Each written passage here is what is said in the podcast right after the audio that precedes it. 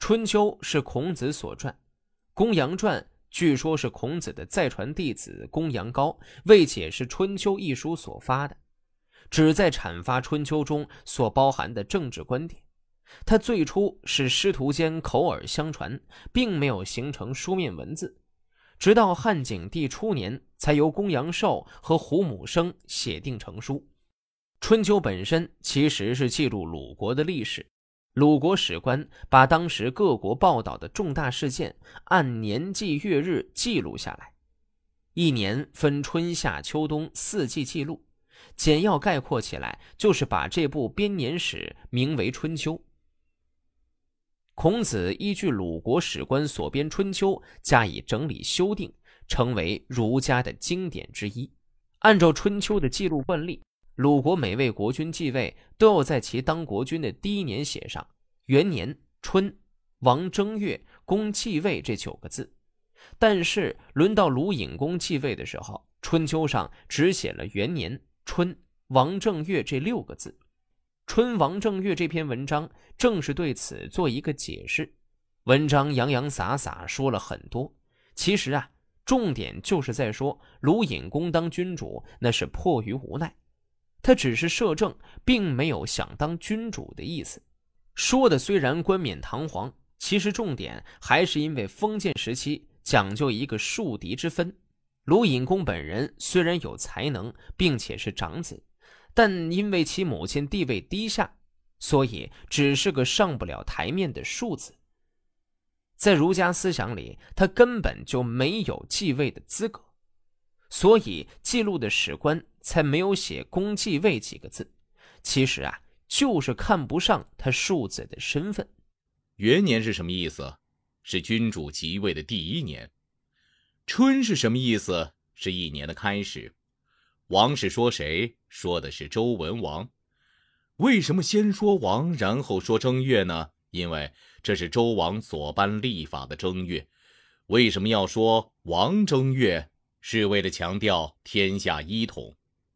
尹公为什么不说即位？这是成全尹公的意愿。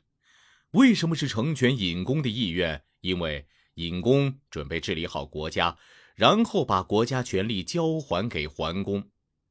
为什么要把国家权力交还给桓公？因为桓公虽然年幼，却地位尊贵；尹公虽然年长，却地位卑下。这种尊卑的区别很小，国人都不知道。尹公年长又贤良，朱大夫拥戴尹公，立他为国君。尹公如果在这个时候辞让君位，那么他也不知道桓公日后是否一定能够被立为国君。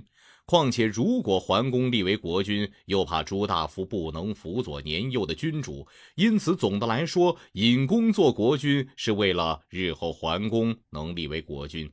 尹公年长又贤良，为什么不适合立为国君？因为立正妻之子为君，只凭年长而不凭贤良；立偏房的儿子为君，只按尊贵而不按年长。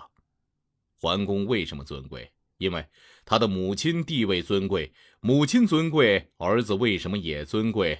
儿子因为母亲尊贵而尊贵，母亲又因儿子尊贵而尊贵。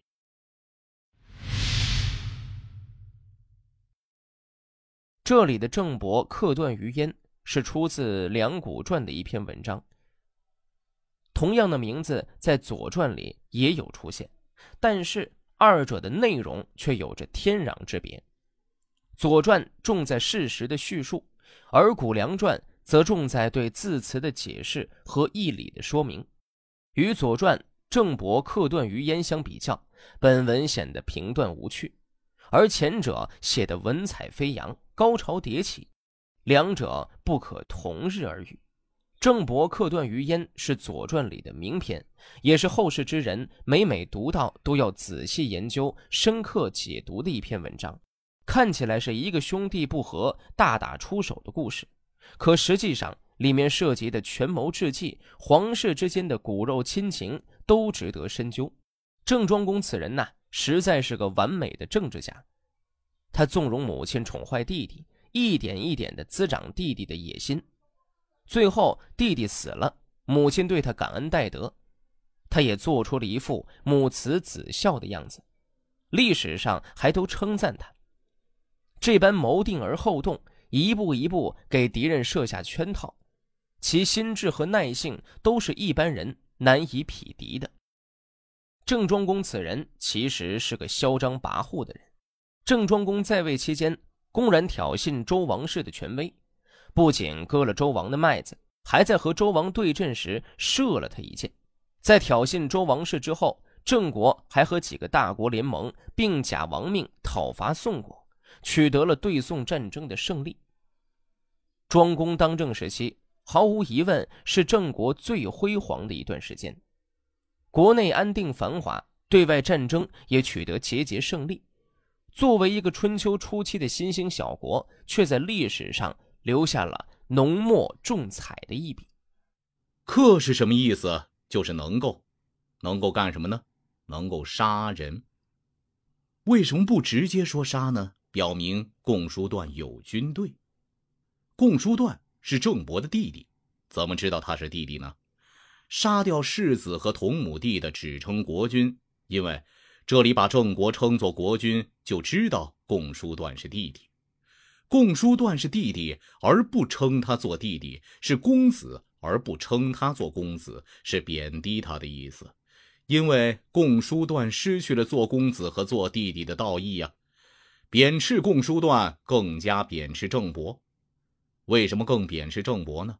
是贬斥郑伯处心积虑，达到了杀共叔段的目的。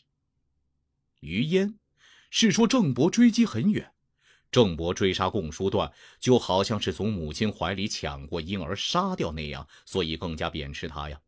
然而，作为郑伯，这样应该怎么办呢？慢慢去追赶那逃亡的贼子，这才是对亲人。亲善友爱的正确做法。